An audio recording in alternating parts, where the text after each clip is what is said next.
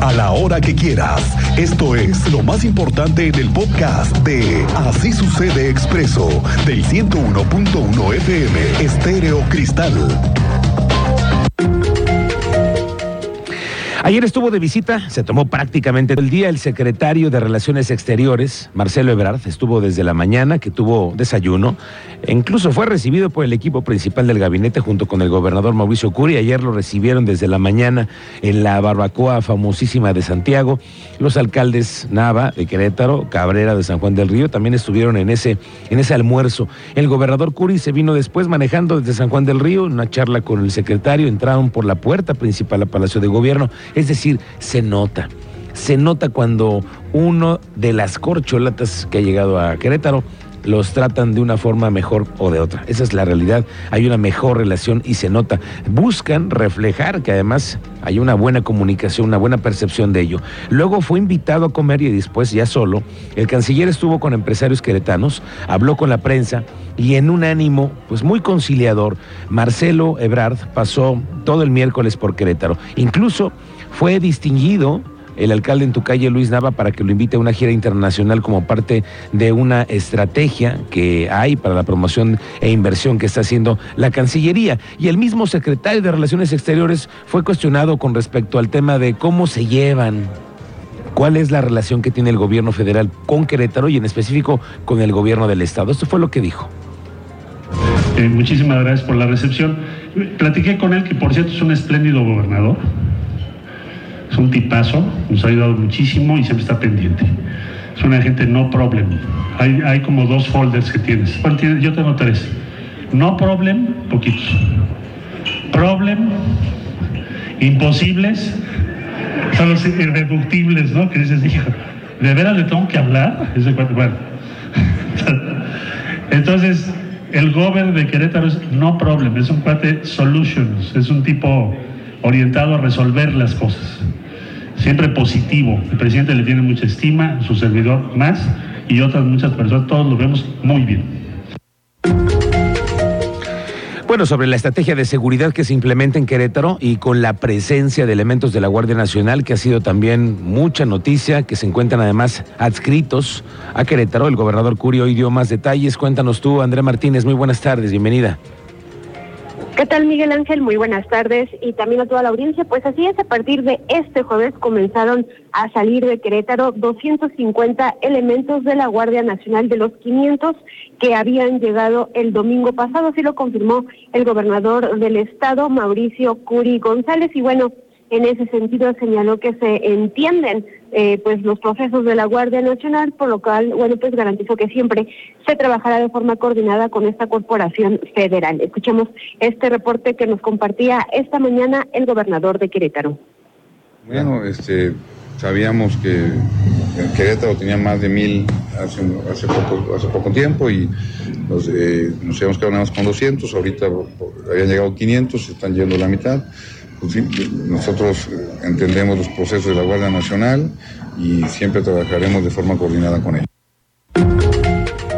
Bueno, Curi González indicó que la llegada de más elementos federales dependerá eh, pues justamente de esta instancia, pero reiteró que se mantiene el trabajo coordinado. También recalcó que Querétaro, bueno, pues siempre le ha apostado a la seguridad por sus propios medios, tanto para tener eh, pues la mejor policía, la promoción también de la denuncia, el mejor sistema penitenciario del país y una justicia rápida y expedita que ejerce el poder judicial. Y bueno, también el mandatario estatal aprovechó para aclarar que las instalaciones para la Guardia Nacional que serán inauguradas, él nos adelantaba por el presidente de México, Andrés Manuel López Obrador, en Querétaro, se encuentran en el municipio de San Juan del Río, ya que anteriormente, bueno, pues había informado que era en Amialco, pero no, el día de hoy aclaró que será en San Juan del Río. Esta fue la información, Miguel Ángel. Gracias, gracias Andrea Martínez, estamos pendientes. Por cierto que ayer apareció, reapareció, hace tiempo que no lo veíamos, a Santiago Nieto, el queretano, al frente ahora del sistema de Procuración de Justicia de Hidalgo, que estuvo también ayer acompañando a Marcelo Ebrard en esta visita que tuvo. Ya ve que es parte de su equipo que le ayuda para el proyecto del 2024, desde siempre ha sido muy marcado. Tú estuviste con él, Teniente Mérida, ¿cómo te va? Buenas tardes. Muy buena tarde, Miguel Ángel. Buena tarde, nuestra audiencia. En efecto, el encargado del despacho de la Procuraduría General de Justicia de Hidalgo, Santiago Nieto, nos compartió que él busca mayor coordinación institucional en materia de seguridad con la Fiscalía General del Estado. En este caso busca contactar al fiscal Alejandro Echeverría para establecer estrategias entre la zona limítrofe de Hidalgo y Querétaro. Vamos a ver lo que nos dijo muchas cosas.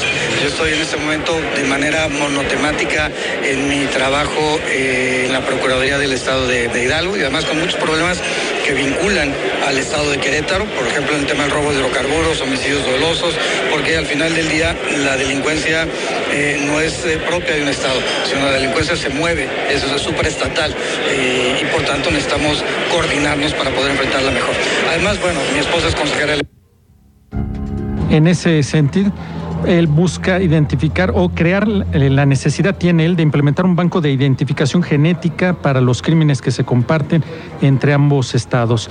Detalles más adelante y de los casos que tenemos en las novedades aquí en la capital de Querétaro. Gracias, teniente. Estamos pendientes más adelante contigo. Esta es, esta sí, es una temporada en la que hay, usted lo ha visto, más personas en situación de calle Muchas veces estamos hablando de grupos y de familias enteras que vienen desde Centroamérica buscando una oportunidad para su familia.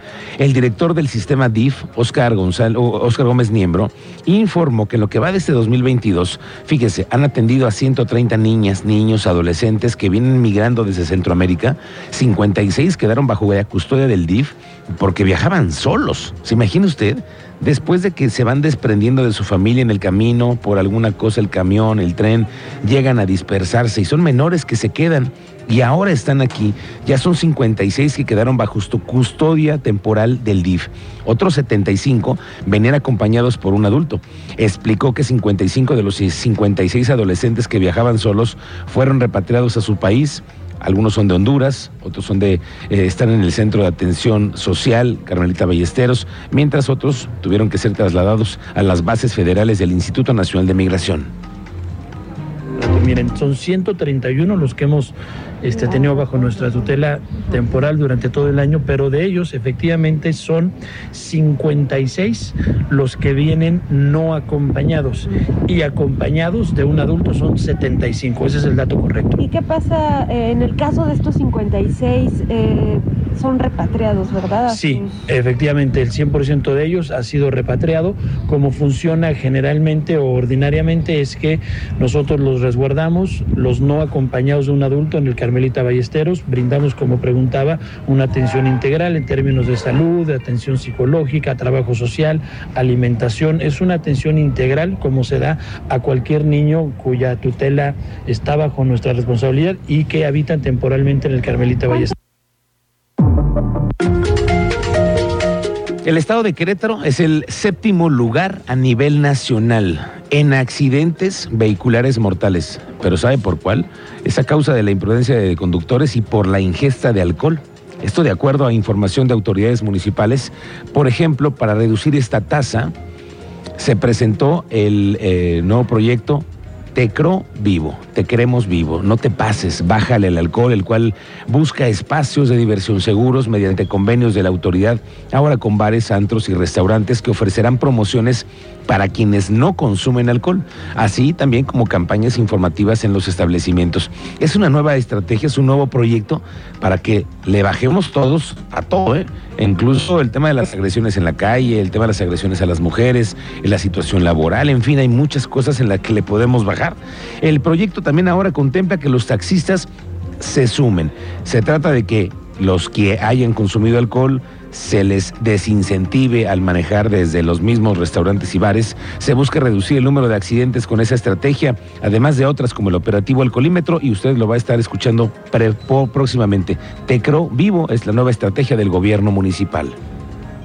Eh, digamos, en los tres, los tres años anteriores y este, son, digamos, los remitidos al, juzgado cívico, este, lo tenemos de manera general y lo importante decir es que no solamente es una campaña dirigida o una estrategia solamente para jóvenes, Es una estrategia para cualquier persona que vaya a un restaurante a las 3 de la tarde, por eso la Canirac se sumó. Y también es importante decirlo, que es un esquema de protección para cualquier, cualquier Oiga, el director de la Feria Internacional Ganadera de Querétaro, Carlos Alcácer, reportó que para esos últimos días de la feria se espera una afluencia de al menos 70 mil personas cada día. Es que jueves viene la banda MS en el Teatro del Pueblo, 70 mil asistentes esperan. El concierto de Julio, que también es hoy en el Palenque, y se podría registrar una asistencia de más de 5 mil 200 personas que pudieran estar eh, en esos últimos días. Dijo que esas cifras también se agregan a los niños menores de 1.20. Yo pienso que un evento como el de Ángeles de, de, MS, que además se junta con la presentación de Julián en el Palenque, aunque el Palenque tiene una capacidad de 5.200 personas, pues si analizamos el aforo general que tiene el Teatro del Pueblo, que puede llegar hasta 80, 90, 100 mil personas, pues no pinta tanto, ¿no? Pero ahí el problema es el tema vehicular, que como la gente del Palenque generalmente llega en coche, no en transporte urbano, se hace la carga un poquito más a nivel de vehículos pero pienso que podemos andar en un orden hasta de unas 70 mil personas. En cada uno de los conciertos. En cada uno de los conciertos. Aquí hay una situación, cuando nosotros hablamos de la cantidad de personas, hablamos de la cantidad de gente que pagó. Ajá. No perdamos de vista que los niños de 1,20 para abajo no pagan, pero también suman en la población. Nuevas sorpresas para los integrantes de Morena en Querétaro. Resulta que se restituye en la Secretaría de Organización de Morena Ángel Valderas. Esto tras una resolución del Tribunal Electoral del Estado de Querétaro, junto con sus derechos políticos dentro del partido, según aseguró el militante.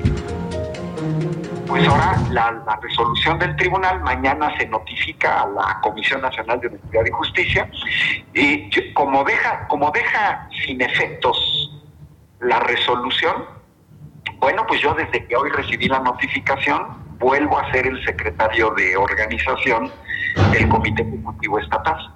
Ahorita otros tres, para que te des una idea, además de este, uh -huh. tengo otro procedimiento donde trata de, de, de, de, quitarme de la Secretaría de Organización, siempre Carmen Gómez, que es quien impulsó esta, esta resolución, junto con dos personas de Morena que forman parte del equipo, de su equipo en la Secretaría de Formación Política. Eh,